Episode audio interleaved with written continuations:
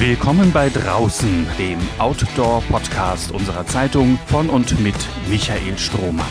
Begleiten Sie den Expeditions- und Ausdauerexperten zu Begegnungen, Erlebnissen und Abenteuern zwischen Harz und Himalaya. Wir schreiben den 24. Mai 1996. Auf dem Gipfel des höchsten Berges der Erde, dem Mount Everest, steht bemerkenswert genug ein einsamer Mann. Noch bemerkenswerter, er steht auf Skiern. Sein Blick geht minutenlang in den gähnenden Abgrund. Dann gibt er sich den entscheidenden Ruck, denn noch länger zu überlegen in dieser extremen, lebensbedrohlichen Höhe hätte bedeutet, ein großes Abenteuer für sich und die Menschheit abbrechen zu müssen. In der nächsten Sekunde schon besteht der Südtiroler Hans Kammerlander nur noch aus Konzentration. Er kantet seine Ski in den steilen Schnee und sucht sich seinen Weg hinab durch das Ungewisse und Unbekannte. Einige Stunden später weiß die Welt, dass es erstmals einem Menschen gelungen ist, auf Skiern den höchsten Punkt der Erde zu verlassen und gesund das Basislager zu erreichen. Diese Leistung gehört zu den ganz Großen in der Geschichte des Bergsteigens. Sie ist nur eine von vielen, die der heute 64-Jährige in seiner langen Karriere erdacht und erbracht hat. Was Hans Kammerlander vor 25 Jahren ohne Zuhilfenahme von künstlichem Sauerstoff geschafft hat, ist ein bestechendes Argument dafür, beim Bergsteigen an den schwierigsten Gipfeln der Welt deren Gefährlichkeit sich nicht allein nach ihrer schieren Höhe bemisst, von einer, vielleicht immer noch der Königsdisziplin des Mutes zu sprechen. Hans Kammerlander ist seine legendäre Skiabfahrt als Solounternehmung in beeindruckender Geschwindigkeit schon beim Aufstieg auf den Mount Everest gelungen. Sportlich und athletisch gesehen ist er der wohl kompletteste unter den großen Bergsteigern seiner Zeit gewesen. Er war und ist nicht nur ein exzellenter Kletterer, sondern auch ein hervorragender, Maßstäbe setzender Skifahrer. Und in den frühen Jahren seiner Karriere feierte er Erfolge als Bergläufer. Kein Wunder, dass ein Reinhold Messner seinen Südtiroler Landsmann als tempohartes Multitalent bei sieben erfolgreichen Besteigungen von Achttausendern an seiner Seite haben wollte. Mitte August dieses Jahres habe ich Hans Kammerlander besucht in seiner Südtiroler Heimat von Geburt an, dem Arntal. In Sand in Taufers hat der drahtige 64-Jährige sein großes Büro, von dem aus er auf den Platz schauen kann, der seit einigen Jahren in Würdigung seiner Verdienste um den Alpinismus und den Tourismus der Region seinen Namen trägt. Das Draußengespräch mit ihm über Erfolge und Niederlagen, über Freude und Ängste und seine Art, mit dem Älterwerden und dem Verlust an physischer Kraft klarzukommen, liefert Stoff für drei Podcast-Folgen. Kammerlander berichtet gedämpft, fast nach innen gekehrt von Dingen, die wir eben nur aus solchem Munde erfahren können.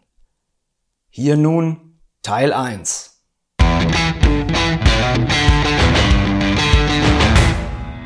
Eine Frage zum Einstieg. Das ist ganz schön, wenn man aus dem Fenster schaut auf den eigenen Platz. Äh, löst das was in dir aus, wenn du so auf den Hans Kammerlander Platz schaust oder nimmst du das schon gar nicht mehr wahr? Na, ich nehme es gar nicht wahr. Ich bin nur immer wieder überrascht, wenn ich natürlich, wenn die Parkour abgelaufen ist und ich kriege einen Strafzettel, dann, dann wird mir bewusst, ich habe einen Platz. Aber da lege ich an sich überhaupt keinen Wert drauf, weil normal wird man, wenn sie jemand eine Straße einen Platz geben, ist, wenn er nicht mehr auf der Welt ist. Mhm. Und das haben sie mir zum 50. gegeben, aber wie gesagt, selber sagt mir das nicht genauso wie die Auszeichnungen. Ich habe viele Auszeichnungen bekommen und äh, ich habe die eigentlich nicht irgendwo hängen. Weil wenn mir zum Beispiel ein Politiker eine Auszeichnung gibt, der überhaupt nicht weiß, um was sich dreht, dann habe ich da, dann fehlt mir da eigentlich der Inhalt. Das ist viel schöner, wenn ein sportlicher Konkurrent, sind ja Freunde im Großen und Ganzen, wenn du von einen Satz der Anerkennung hörst, ist viel schöner und viel wertvoller als das Ganze drumherum. Also der Platz sagt mir im Endeffekt gar nichts. Aber du bist schon extrem heimatverbunden, bist im Grunde hier aus deiner Heimatgegend nie weggegangen, sofern ich da richtig informiert bin. Äh, diese Verwurzelung, was, was bedeutet dir das?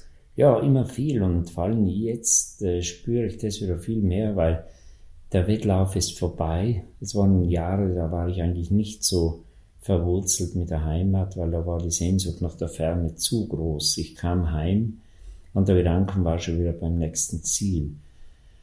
Aber jetzt, wo ich mir gesagt habe, das brauche ich jetzt überhaupt nicht mehr, ich kann das auch nicht mehr, die Jungen sind schneller geworden und rollen das Feld halt von hinten auf, so wie wir es ja auch gemacht haben. Jetzt ist alles wieder ganz anders, sogar der Berg. Ich sehe jeden Bergtag anders und äh, ein bisschen eine Ähnlichkeit mit der Jugendzeit, weil da, wenn mir einmal so ein schöner Gipfel oder eine Wand gelungen ist, das waren einfach nur Freude pur, Gipfelglück. Und später dann in dem Profileben, da war es ein Gipfelerfolg. Das Glück hat keinen Platz mehr gehabt, weil das der Gedanke beim nächsten Ziel schon war. Und jetzt ist wieder alles so zurückgekommen. Ich kann eine Reise machen. Und da ist mir von vornherein klar, der Gipfel ist nur noch ein Teil. Und das Ganze drumherum sehe ich jetzt viel, viel deutlicher, viel intensiver. Und es ist viel schöner geworden. Wenn ich das wirklich gewusst hätte, dann hätte ich zehn Jahre früher diesen Wettlauf aufgehört. Jetzt bin ich wieder dort, wo ich eigentlich hin wollte. Schön ist es geworden. Ja, absolut. Das klingt, das klingt sehr schlüssig. Ähm, heutzutage kann man ja über kaum ein Thema sprechen, um nicht äh, ohne, ohne auf Corona einzugehen. Die Pandemie, ähm, hat die, wie hat Corona deinen Aktionsradius in den letzten knapp zwei Jahren eingeschränkt? Ja, natürlich. So, was bei uns die, die Aktivitäten waren, haben wir im Großen und Ganzen durchgezogen. Das ging, wenn du mal vom Tal weg warst, dann war die Welt relativ normal. Auch im letzten Sommer, diesen Sommer auch. Aber natürlich die, was mir fehlt, sind halt die Reisen, vor allem in mein geliebtes Land Nepal. Dort habe ich so viele Freunde im Laufe der ganzen Reisen dorthin, über 40, allein Nepal. Und da sind ganz tiefe Freundschaften entstanden und vor allem, ich habe es ja erwähnt, jetzt habe ich viel mehr Zeit und kann auch gewisse Projekte, die wir dort haben, besuchen. Weil schon seit vielen Jahren unterstützen wir die Kinder dort. Mhm. Mit also einer Gruppe Freunde, wir haben inzwischen doch, und da bin ich auch, muss ich sagen, glücklich sowieso, auch stolz. Wir haben 26 Schulen in Nepal gebaut. Das ist sehr viel und drei Kinderheime für Waisenkinder.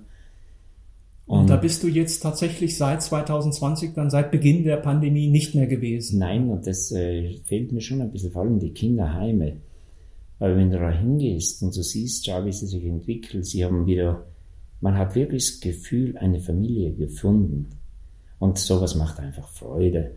Und die entwickeln sich weiter und so. Also wenn man da einen halben Tag drin ist und das so aufmerksam beobachtet, weil ich habe da die ganzen Jahre eigentlich nur unterstützt mit Benefizveranstaltungen, mit allen möglichen. Aber die Zeit, das selber zu sehen, war zu wenig. Und jetzt sehe ich das und wenn ich weggehe von diesen Kindern, dann habe ich oft das Gefühl, das war jetzt schöner als alle 8000er zusammen dieses, weil es ist wirklich dann so ein Glücksgefühl. Und das hat mir halt gefehlt durch Corona. Und äh, ansonsten, was mir aufgefallen ist, schockierend ein bisschen, die Ängstlichkeit der Menschen. Das war sowas von zum Teil für mich krass. Ich habe sicher eine andere Einstellung zur Gefahr, ganz sicher.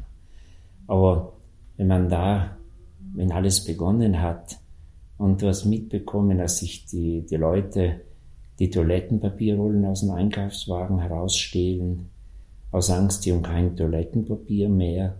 Also, das hat mich irgendwie besorgt gemacht und nachdenklich. Diese wahnsinnige Angst. Und es ist auch ganz leicht, den Leuten Angst zu machen.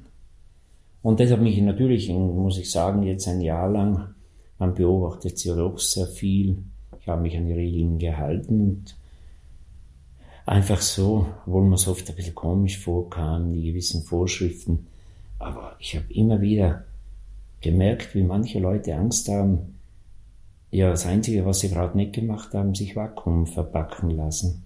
Alles andere haben sie in Anspruch genommen. Und das ist doch kein Leben, wenn man so viel Angst hat. Nun gibt es ein, sagen wir mal, ein Gegenszenario dazu, wenn man sich mal überlegt, was jetzt in diesem Jahr im Everest Basecamp los war. Also wer hätte je gedacht, dass an einem solchen Ort, dass der mal zu einem Hotspot einer Pandemie werden könnte. Also viele Bergsteiger, die sich da infiziert haben. Ähm, was, was sagt uns das, wenn das da so, so passiert? Ja, mich hat das äh, sowieso gewundert, wie das überhaupt möglich war, in dieses Land zu reisen. Weil ich habe meine Trekking-Touren und die, die, die ganzen Ziele nach Nepal immer verschoben. Nepal, Bhutan, das, weil die Flieger sind ja nicht, haben die Länder ja nicht richtig angeflogen. Wie die da alle hinkamen, das verstehe ich jetzt nicht ganz. Aber ja, am Everest natürlich, alle sind sie so dicht zusammen. Was dort passiert, ist viel besser, wenn man es gar nicht verfolgt, weil da ist die Enttäuschung schon sehr groß, weil man kann am Berg ja sicher angehen, aber so präparieren, so degradieren mit der ganzen Technik, das tut weh, aber ich denke mal immer wieder so, jeder soll machen, was er möchte, aber wenn jemand auf die Art und Weise solche Berge besteigt, dann war er zwar oben, aber er kann nicht sagen, er hat ihn bestiegen. Also mit anderen Worten, mit oder ohne Corona, äh, die Situation, die es ja schon seit einigen Jahren dort im Basecamp gibt, macht dich absolut unglücklich. Ja, weil das ist, was uns ja alles aufführen, das ist, äh, ja, das ist einfach mit Alpinismus sowieso, aber schon nicht am Ansatzweise etwas zu tun und im Basislager, was da alles, wie es da abgeht, das ist doch auch nicht mehr normal. Da werden so Damen hochgeflogen und so Sachen. Also, ja, das ist schmerzhaft, aber das ist natürlich der Everest, der höchste Berg. Die normale Route, wenn sie präpariert ist, ist ja nicht schwer. Die modernen Sauerstoffgeräte, die ja ganz rund schon eingesetzt werden, mit denen machst du halt so einen Berg zu einen 6000er. Also es lockt schon viele Leute, die Geld haben und möchten halt einfach auf dem Berg gewesen sein, um vielleicht damit zu prahlen und so. Aber nein, ich finde, das ist zu krass. Aber es gibt die anderen Berge rundherum, da bist du allein. Und man muss ja nicht dieses Theater suchen. Deswegen sage ich, ich beobachte es, bin enttäuscht natürlich. Aber ich gehe nicht dahin und rege mich dort auf. Nein, ich suche mir andere Berge. Und die findet man. Das ist genauso wie wenn man äh, bei uns in den Alpen die wichtigen oder die bekannten Ziele anpeilt im Sommer. Das ist nicht schön. Wir haben in Südtirol ein paar Punkte, Praxa, Wildsee. Da im Sommer hast du überhaupt nichts verloren.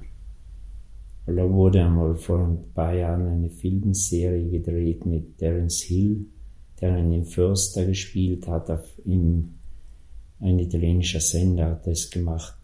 Und herrliche Naturaufnahmen. Es ist einfach schön, der blaue See und die Dolomiten, die daneben hochschießen. Und natürlich, wenn jemand die Bilder sieht, möchte er gerne mal diese Gegend sehen. Aber da muss man dann nicht hin, dann kann man daneben überall sein und bist allein. Hans, wenn man mit einem Bergsteiger deiner Qualität spricht äh, und deiner Lebensleistung, dann kommt man an einem, an einem Kernthema äh, nicht vorbei, an einem Kernthema des Bergsteigens in extremen Zonen, äh, der Begegnung mit dem Tod im Angesicht des menschlichen Selbsterhaltungstriebes. Äh, dieser Trieb muss ausgeschaltet werden, um sich nicht von Todesängsten aus dem Konzept bringen zu lassen. Andererseits braucht man ihn, um in der Todeszone zu überleben. Wie sieht da deine Formel aus für diese wichtigste aller Balance-Leistungen? Ja, natürlich. Man muss aber auch sagen, es ist ein sehr weiter Weg. den du ja gehst, bis du einmal in diese Gegend kommst. Und äh, auf diesem Weg hast du so viel mit, mit gefährlichen Situationen zu tun gehabt, weil ich sage immer, wenn ich zurückblicke auf diese doch sehr, sehr vielen, zum Teil auch großen Bergtouren, meine riskanteste Zeit, das war die Zeit in der Jugend. Da war ich sowas von frech und gipfelorientiert und natürlich ein Umdrehen wäre ein persönliches Scheitern gewesen. Und da war ich in Situationen oft, die waren aber, aber blitzgefährlich, reiner Zufall, muss man fast sagen, dass es immer gut ausging. Und mit diesen, mit dieser Aufbauphase im Hintergrund bist du eigentlich mit der Exponiertheit und der Gefahr schon so viel zusammen gewesen, dass es gar nichts Neues ist. Und es geht ja immer Stufe für Stufe nach vorne. Aber ich glaube nicht, dass ich auf den hohen Bergen, egal ob es bei mir seine Skiabfahrt von so einem hohen Gipfel war, Everest oder Nanga Parbat, das sind doch äh, zum Teil so Situationen, wo du nicht hundertprozentig kalkulieren kannst. Du stehst auf den glatten Brettern und ein Fehler ist nicht erlaubt. Du kannst dich nicht halten, wenn du stürzt. Aber würde das, Entschuldigung, bedeuten, äh, je mehr man eben diese extremen Dinge tut, desto weniger ängstlich wird man, also desto mehr streift man die Ängste ab, was ja bedeuten würde, man kommt dann an irgendeinen Punkt, man hat so viel erlebt, so viel durchlebt, dass man gar keine Angst mehr hat. Äh, die, ich glaube schon, dass die Angst, man kann sich sehr gewöhnen auf die Angst. Und vor allem, ja, das war, ich glaube, das geht jedem so wenn ich irgendwo unterwegs war, ich habe schon so viel an mich vertraut, dass ich wusste, ich kann das.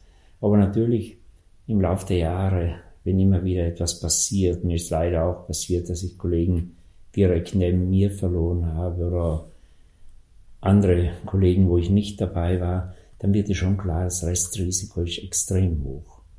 Aber das versucht man einfach auf Seiten zu schieben und man nimmt einfach an, das wird schon gut gehen. So, weil wenn man zu viel negativ denkt, wenn man den letzten Rest der Kindheit verloren hat, dann sind solche, ist diese Sportart, wenn man das so nennen kann, bei weitem nicht mehr die richtige, weil das Restrisiko ist sehr hoch. Und wenn man die Statistik anschaut, von den Top-Alpinisten, da sind schon noch ganz einzelne, die übrig bleiben. Die, die anderen bleiben einfach auf der Strecke. Weil es geht sehr, sehr am Limit entlang. Und äh, es ist so bei weitem nicht so wie beim Skirennlauf. Auf der Streife in Kitzbühel, wenn jemand startet, der kann der Beste sein, der muss am Limit fahren. Aber wenn er einen Fehler macht, der landet im Netz, hat vielleicht ein Bein gebrochen. Aber wenn jetzt, wenn du oben in so einer Wand, in so einer großen Wand einen Fehler machst, da ist ein kleiner Fehler oft fatal. Weil du hast nicht immer hast keinen Reifenstapel wie der Autorennfahrer oder das Netz wie der Skirennfahrer. Und äh, durch das es ist eine gefährliche Art. Dieses exponierte, vor allem Höhenbergsteigen ist sicher das gefährlichste von allen, weil so Ausgesetztheit natürlich die Höhe dazukommt und die Kälte und die Stürme und all das. Aber das, ich selber mir gelingt es ganz gut, das zu verdrängen. Und äh, ich muss auch sagen, diese Schicksalsschläge, wenn die Kollegen verunglücken, direkt auch neben dir, so, die haben mich nur ein bisschen vorsichtiger gemacht, aber die haben nicht unwahrscheinlich Angst erzeugt. Und ich war einige Male, einige Mal in Situationen, wo ich ganz sicher war, das war es jetzt. Ähm, das äh, ist jetzt vorbei. Einmal in den Dolomiten in einer bei einer Solobegehung, wo die Krämpfe in die Unterarme kamen durch einen Fehler, weil ich falsch in die Route verfehlt und wusste genau, ich komme dann nicht mehr zurück, wenn jetzt im Aufstieg schon die Krämpfe kommen. Und dann wird ja klar, jetzt bist du in der Falle, jetzt ist nur noch kurze Zeit, dann werden die, wird die Zange aufmachen, die Hände. Und dann natürlich voll konzentrieren, entweder oder und, und das zurück. Und dann zieht er der ganze Körper, aber da war so kurz vorher mit den Gedanken schon im freien Fall. Oder am K2 eine riesen Eislawine. Das war's, ganz klar, du hast keine Chance mehr, wenn es auf dich zukommt. Die dreht sich auch im letzten Moment und dann kommt Schneestaub und Wind und du bist da. Und gerade in, nach den Situationen wenn du ganz klar nachdenkst, wenn es vorbei gewesen wäre, das wäre überhaupt nicht schlimm. Da war, da war nicht der Panik, keine Angst da, da war einfach durch den Schock, glaube ich. Da war einfach nur die Feststellung, das war's. Und äh, wenn du das selber so erlebt hast, öfters, dann hast du auch nicht mehr so eine Angst von äh, wirklichem Ende. Du hast es dann also nicht als Zeichen verstanden, wenn ich jetzt auf hm. deine Schilderung nochmal ja. gleich eingehe. Die Lawine, die sozusagen in letzter, in letzter Sekunde ja. Äh, eine, eine andere Richtung nimmt genau. und dich quasi verschont. Es könnte ja auch Menschen geben, die dann sagen, oh wow, das war jetzt äh, aber wirklich so ein Zeichen, es in Zukunft zu lassen, es nicht noch einmal zu riskieren. Jetzt bin ich noch mal dem Tod von der Schippe gesprungen. Äh, da zeige ich mich jetzt irgendwie dankbar, demütig, was auch immer äh, und probiere das nicht oder riskiere das nicht noch einmal. Aber offensichtlich, äh, dieser Gedankengang hat jetzt für dich in der Konsequenz keine Rolle gespielt. Ich glaube, da ist das Einzige wieder, was ganz wichtig ist, in solchen Situationen, wenn du sofort weitergehst, dann, äh, dann ist der, der Augenblick ganz schnell vergessen. Du bist wieder mit dem, mit dem Weg nach vorne konfrontiert und deshalb gar nicht, äh, es besteht keine Möglichkeit, dass sich das aufstaut. Weitergehen, sofort weitergehen. Genauso wenn du eine lange braucht, das auch so zu verstehen, aber wenn du wirklich einen Kollegen verlierst, dann hat es gar keinen Sinn, das Handtuch zu werfen und die Frage noch einmal zu stellen. Das hat einfach, das hat wirklich keinen Sinn, weil du findest ja sowieso nicht Antworten. Das Beste, du bist den Weg knallhart und so wie vorher nach vorne weg. Dann kannst du das, so weit es möglich ist, am besten verarbeiten. Und äh, ich habe auch mir mal einen Film gedreht, vor inzwischen schon zwei Jahren, einen größeren Film, so eine Autobiografie, ist im Kino gelaufen. Und da ist auch im Hintergedanken, war meine Botschaft, so ganz richtig ist mir nicht gelungen, einfach den Zusehern einfach mitzuteilen, wenn ihnen einmal irgendwas passiert. Steckt nicht den Kopf in Sand. Das bringt's gar nicht. Das macht alles sowas von schlimm. Und du musst auch, wenn du jemanden verlierst, musst du das akzeptieren. Und wenn er auch noch so nahe ist und äh, weitergehen, dann geht das. Dann kannst du das aber wirklich sehr sauber und gut verarbeiten, weil man kann das ja nur allgemein so beobachten, dass manche, wenn etwas nicht kerzengerade ausgeht, dann werden sie wirklich, die brechen ein. Und wenn es nur eine Trennung ist, eine Scheidung, dann gibt es ganz viele, die im Rest vom Leben nur noch jammern und auf den anderen losschimpfen und äh, in dem Moment natürlich auch lästig für die Freunde werden. Weil wenn du so jemanden siehst, dann denkst du, oh, jetzt erzählt das 200. Mal die gleiche Scheiße und jammert und schimpft. Also geht nach vorne, schaut hinter die nächste Ecke, dann tut sich wieder eine neue Welt auf. In den meisten Fällen. Und äh, das muss man halt schaffen. Das muss man hinkriegen. Und äh, mir ist das ganz gut gelungen. Also vom Tod habe ich aber absolut keine Angst. Ich freue mich über jeden Tag. Aber vom Tod habe ich wirklich keine Angst. Manchmal bin ich, fühle mich selber, sogar werde ich mir selber ein bisschen unheimlich. Aber ich habe keine Angst vom Tod. Überhaupt also unheimlich äh, kann einem, kann einem auch eine deiner vielen großartigen Leistungen vorkommen. Du hast es schon erwähnt, das Stichwort die Skiabfahrt vom Mount Everest. Da würde mich jetzt einfach mal interessieren, wie bereitet man so etwas vor? Also es ist noch kein Mensch vor dir vom Mount Everest gefahren mit Skiern. Eine Probefahrt kann man schlechterdings machen. Hm. Also wie hast du dich darauf vorbereitet? Gab es eine Möglichkeit, den Weg, den du dann nehmen musst, in etwa einzuschätzen? Welche Informationen hast du gebraucht, um überhaupt äh, dieses Abenteuer in Angriff nehmen zu können? Ja, auf jeden Fall Informationen in dem Moment gar nicht, weil äh, ich hatte den Gedanken schon so lange in mir gehabt, weil ich habe auch gespürt, wir suchen immer nach neuen Zielen. Ich habe gespürt, auch in der Zeit, vor allem in der Zeit, als ich mit Messner unterwegs war, der hat mir die Tür aufgemacht zu diesen anderen Bergsteigen. Ich habe viel von ihm auch gelernt, muss man sagen, das ist so wertvoll. Aber wenn ich mit ihm unterwegs war, ich habe die Berge anders gelesen wie er, aber komplett. Ich habe immer wieder so Skilinien gesehen. Und das hat er natürlich als Nicht-Skifahrer überhaupt nicht gesehen. Und gemeinsam war das kein Ziel. Und wenn er aufgehört hat, dann waren diese Gedanken schon in mir, war ganz tief bei meinen folgenden Zielen. Und gedacht, schau, die, die Top-Höhenbergsteiger, vor allem damals, ist heute nicht viel anders, die sind einfach nicht Top-Skifahrer, die Höhenbergsteiger. Das heißt, die Polen waren so stark und die Russen, einige Schweizer in der Zeit, wo ich mit Messner begonnen habe, diesen Wettlauf. Und das waren eigentlich alles nicht Skifahrer. Also dann, dann haben wir gedacht, ja, der, der Skifahrer, der das fahren kann, der kommt nicht hoch. Und der, der andere, der hochkommt, hat keine Möglichkeit, da runterzufahren. Und so komme ich meine beiden Hobbys seit der Jugendzeit kann ich da versucht zu kombinieren auf diesen hohen Bergen. Aber das habe ich niemandem so recht erzählt, weil wenn du eine Idee zu früh rausplapperst, da können andere aufwachen und sagen, oh ja, siehst, das kann ich auch. Und schon ist die Idee, das musst du verbergen wie ein Schatz. Sonst ist die weg.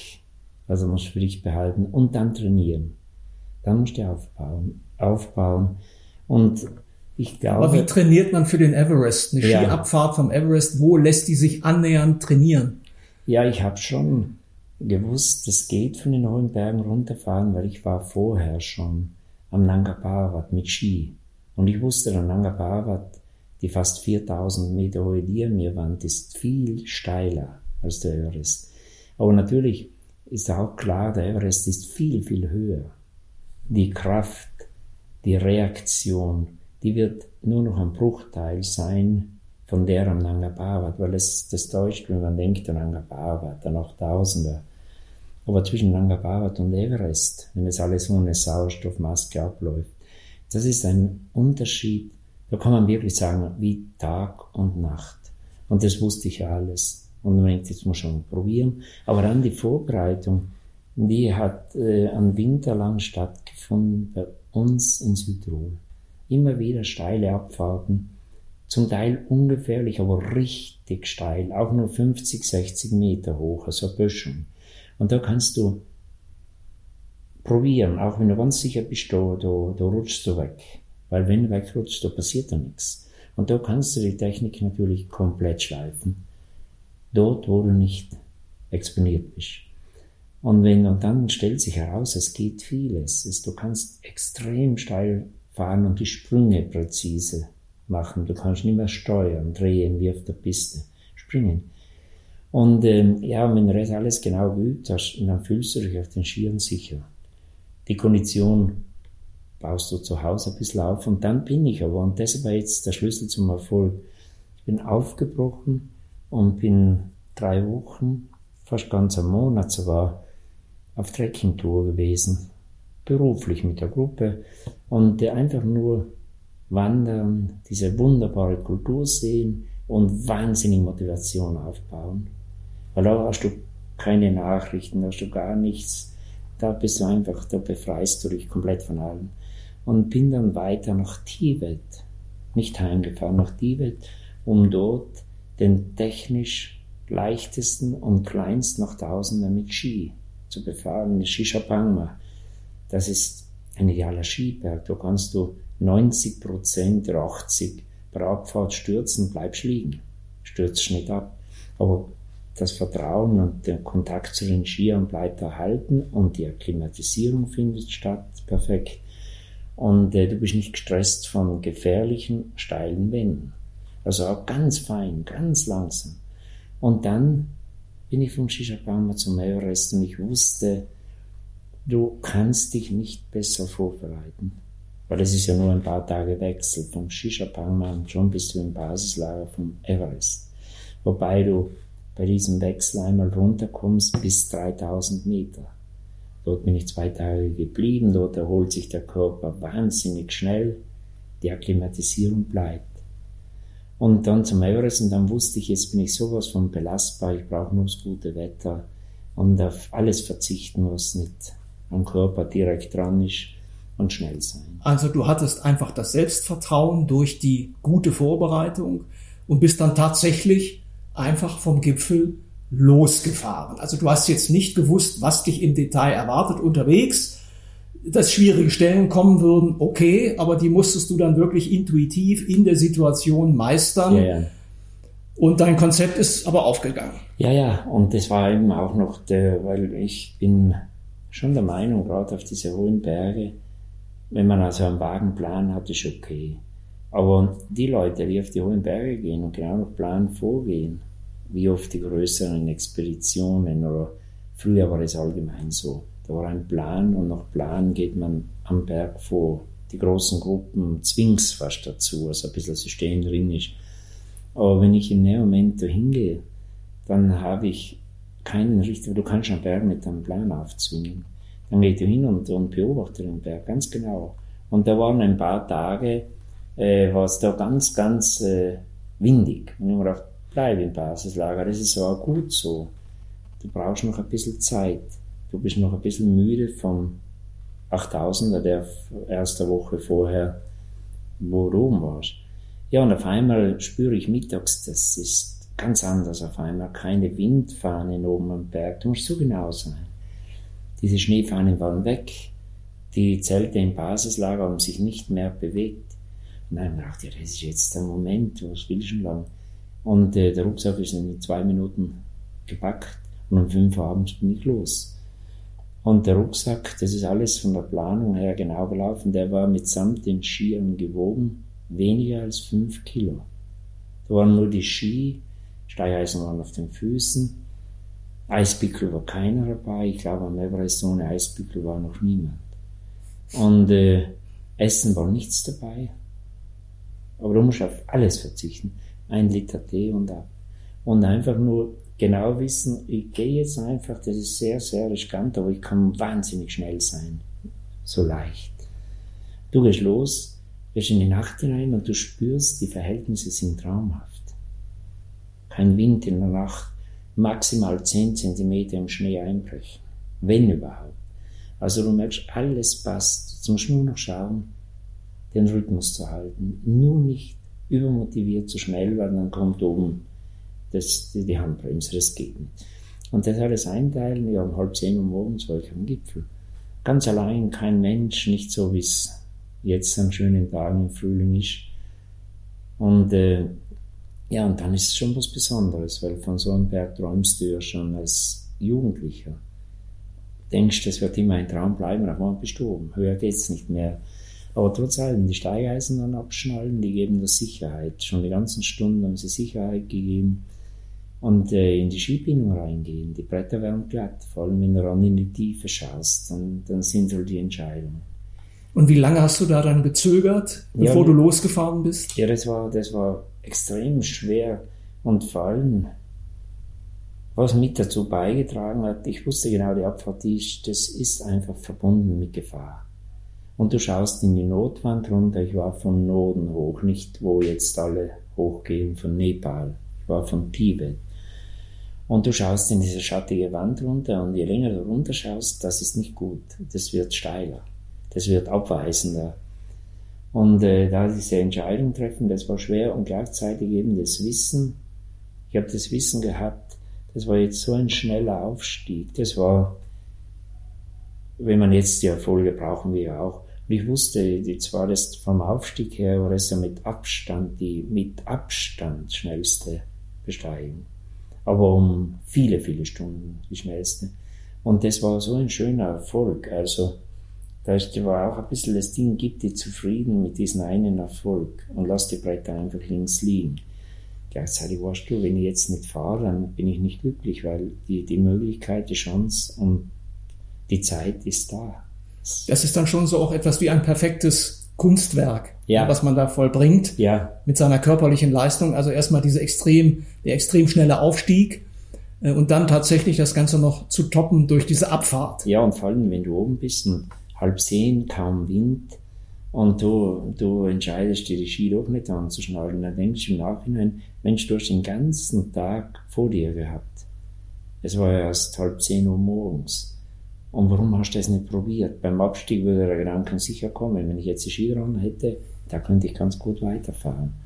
Ja, aber die Entscheidung war schwer. Aber es gibt halt Momente, Und ich habe ein paar Mal im Leben, nicht oft, habe ich also so Sachen erlebt und es sind mir auch gelungen, wo einfach alles gepasst hat, wo ich mal im Nachhinein gesagt habe, also hast du jetzt richtig gemacht, sei es Vorbereitung, sei es Entscheidung, direkt. Aber natürlich viel mehr Geschichten habe ich erlebt, wo ich mir im Nachhinein gesagt habe, du, ich habe es komplett falsch angefangen. Wenn ich das so und so gemacht hätte, dann hätte es doch gelingen müssen, wenn es gescheitert ist. Also es sind halt diese strahlenden, diese tollen Momente, aber gleichzeitig natürlich auch viele Fehler, viele Rückschläge, wo man, ich denke auch an die zurück, aber wo ich mir gedacht habe, da warst du einfach komplett alleine mit deinen Entscheidungen. Aber dann, wenn man eben diese Sachen, wie ich jetzt durcherzählt und am Everest, da war einfach alles perfekt. Naja, ich denke, die Niederlagen, die Fehler, die man macht, die gehören ja dazu, um dann letztendlich nicht nur als Bergsteiger, sondern vor allen Dingen auch als Mensch kompletter oder komplett zu werden. Ja, äh, natürlich, das, äh, die, die Niederlagen oder die Rückschläge, die gehören dazu. Du lernst viel davon und äh, auch rückblickend an die Sachen, die gescheitert sind. Die sind ja nicht, das ist ja nicht einfach nur gescheitert. Das waren oft einmal die intensivsten Erlebnisse. Und im Endeffekt, natürlich, wir brauchen als Profi, brauchst du die Erfolge auch. Das muss sein, du musst ja immer wieder einen Erfolg auch bringen, sonst wirst du, bist du in der dritten, vierten Liga ganz schnell. Aber die gescheiterten Expeditionen, wenn man zurückdenkt, die waren oft sowas von intensiv. Und im Endeffekt suchen wir auch das Erlebnis. Und das war oft bei Gescheiterten am tiefsten. Das waren ganz, ganz harte Geschichten. Eine ganz glatte Besteigung hoch runter, das vergisst man relativ schnell. Aber diese anderen Sachen, und das muss man doch auch schätzen. Solange es gut ausgeht, ist das, gehört das doch auch dazu. Also wirkt die Niederlage länger nach in einem als der Erfolg? Ja, ja, man darf nur nicht enttäuscht sein und vor allem, man, äh, man muss einfach selber genau nachdenken, was jetzt wirklich deine Schuld oder was in dem Moment, wo die Entscheidung gefallen ist, richtig. Weil zum Beispiel ich war einmal auf so 150, 160 Meter vor dem Gipfel am K2 haben wir entschieden und da war es auch um 10, halb zehn, zehn Uhr morgens und schönes Wetter. Und wir haben uns einfach entschieden, wir gehen da nicht mehr weiter, aber so viel Triebschnee wie ein Zucker von Norden hergeblasen und wir waren einfach nicht mehr sicher wegen der Lawine. Und der Gipfel war wirklich vor der Nase und wir haben definitiv entschieden, wir lassen das. Und wenn du die Entscheidung triffst, dann weißt du ganz genau, du kommst dir wieder. Du musst den ganzen Weg wieder gehen, die Vorbereitung zu Hause, die Finanzierung, der weite Weg ins Karakorum rein, die Akklimatisierung. Und das musst du alles noch einmal gehen, nur wegen den wenigen Metern, die noch vor dir wären. Also diese Entscheidungen, die, die sind, die sind erst einmal ganz, ganz wichtig, aber, aber schwer. Weil da tendiert man eher, riskieren wir einfach. Aber da habe ich einige Mal so Situationen gehabt, wo ich entschieden habe, zurückzugehen. Aber als junger Kletterer bin ich mir ganz sicher, da hätte ich in diesen Situationen nicht einmal gezögert, da wäre ich nach vorne. Weiß nicht, ob ich noch da wäre, das kann man eher nicht wie schon. Oder wenn du umdrehst, weil dir eine Wolke in den Dolomiten häufig, weil da dunkle Wolken sich so aufbauen und du seilst schock, du gehst zurück, und dann äh, kommt der blaue Himmel wieder. Du musst zu dieser Entscheidung einfach stehen und dich nicht lange ärgern. Weil in dem Moment, wo die Entscheidung getroffen worden ist, war es okay. War es die richtige? Ja, ja. ja okay. Und wissend, äh, wenn du weißt, du kannst umdrehen, das fällt dir nicht so schwer, dann bricht man ja viel entspannter auf. Ja. Wenn du nicht unbedingt gegen Gipfel, auf den Gipfel ankommen musst. Nein, nein, das sind halt auch so, da musst du lang lernen, bis du das einmal wirklich beherrschst und äh, da brauchst du viel Glück, so weit zu kommen. Durch die ganzen Fehler, die im Laufe der Jahre gemacht werden, in der Aufbauphase.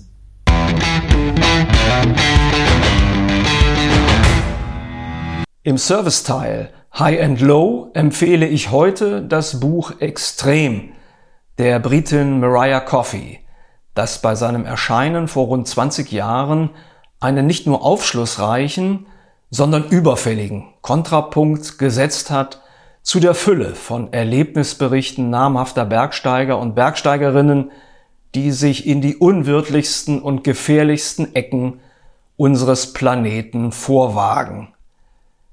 Mariah Coffey, Jahrgang 1952, rückt in ihrem preisgekrönten Buch jene Menschen in den Blickpunkt, die zurückbleiben, wenn wagemutige Kletterer und Alpinisten ihr Leben an einem Berg gelassen haben. Das sind zumeist Frauen, also Freundinnen oder Ehepartner, wobei der zeitliche Kontext primär die Phase von den 80er Jahren bis zum Beginn des neuen Jahrhunderts umfasst. Seither hat sich viel getan in der Welt des Bergsports. Immer mehr Frauen setzen Ausrufezeichen, leisten ihren Anteil daran, die Grenzen des Machbaren zu verschieben. Mariah Coffey beschreibt und rekonstruiert eindrucksvoll die letzten Momente im Leben von Extrembergsteigern oder ihr spurloses Verschwinden, das Hoffen, Bangen und Verzweifeln, das ihm vorausgeht, was die emotionale Belastung für die von diesem Verlust betroffenen Personen greifbar macht. Vor allem geht die Autorin die mit dem britischen Bergsteiger Joe Tasker liiert war, der 1982 am Mount Everest starb, der Frage nach, warum sich Menschen für einen Partner entscheiden, dessen Existenz immer wieder am seidenen Faden hängt. Wie gestalten die Beteiligten ihre Beziehungen im Angesicht eines jederzeit drohenden Verlustes? Erleben sie alles viel intensiver? Was kommt zu kurz? Was wird verdrängt? Was aber auch ist daraus zu lernen? Welcher Reichtum an Einsichten liegt da möglicherweise verborgen? Welche Momente des Glücks? Das sind elementare Fragen, die uns alle betreffen, was die eigentliche Stärke dieses Buches ausmacht. Also empfehlenswert auch für jene, die mit dem Extrembergsteigen, mit den großen physischen und mentalen Herausforderungen nicht viel am Hut haben. Zum Abschluss noch einen Blick über den großen Teich.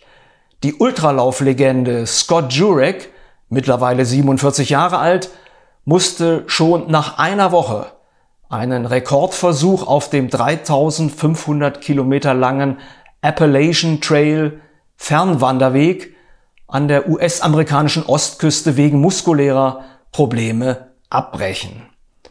Der Mann aus Boulder in Colorado, der Ultralauf-Community hierzulande vertraut geworden durch sein Buch Eat and Run, wollte die Strecke in einer Zeit von weniger als 40 Tagen bewältigen, und zwar southbound, also von Nord nach Süd.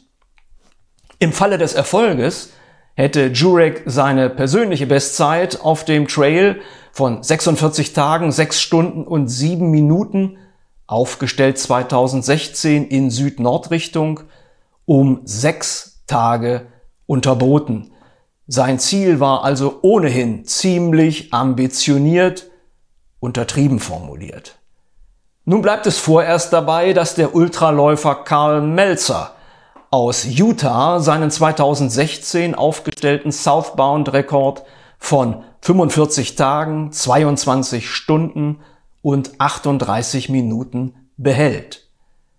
Auf der Northbound-Route von Georgia im Süden bis hinauf nach Maine hat der Belgier Karel Sabbe 2018 die insgesamt schnellste bekannte Zeitmarke auf dem Appalachian Trail gesetzt mit umwerfenden 41 Tagen, 7 Stunden und 39 Minuten.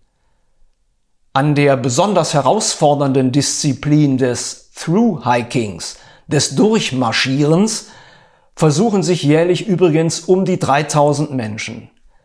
In der Regel sind sie sechs Monate lang mit Rucksack, Zelt und Schlafsack unterwegs. Wer es nicht ganz so lange mag, für den ist der Harzer Hexenstieg mit seinen knapp 100 Kilometern Länge von Osterode bis Thale gewiss eine prächtige Alternative. In diesem Sinne Seien Sie draußen. Dort gehören Sie hin.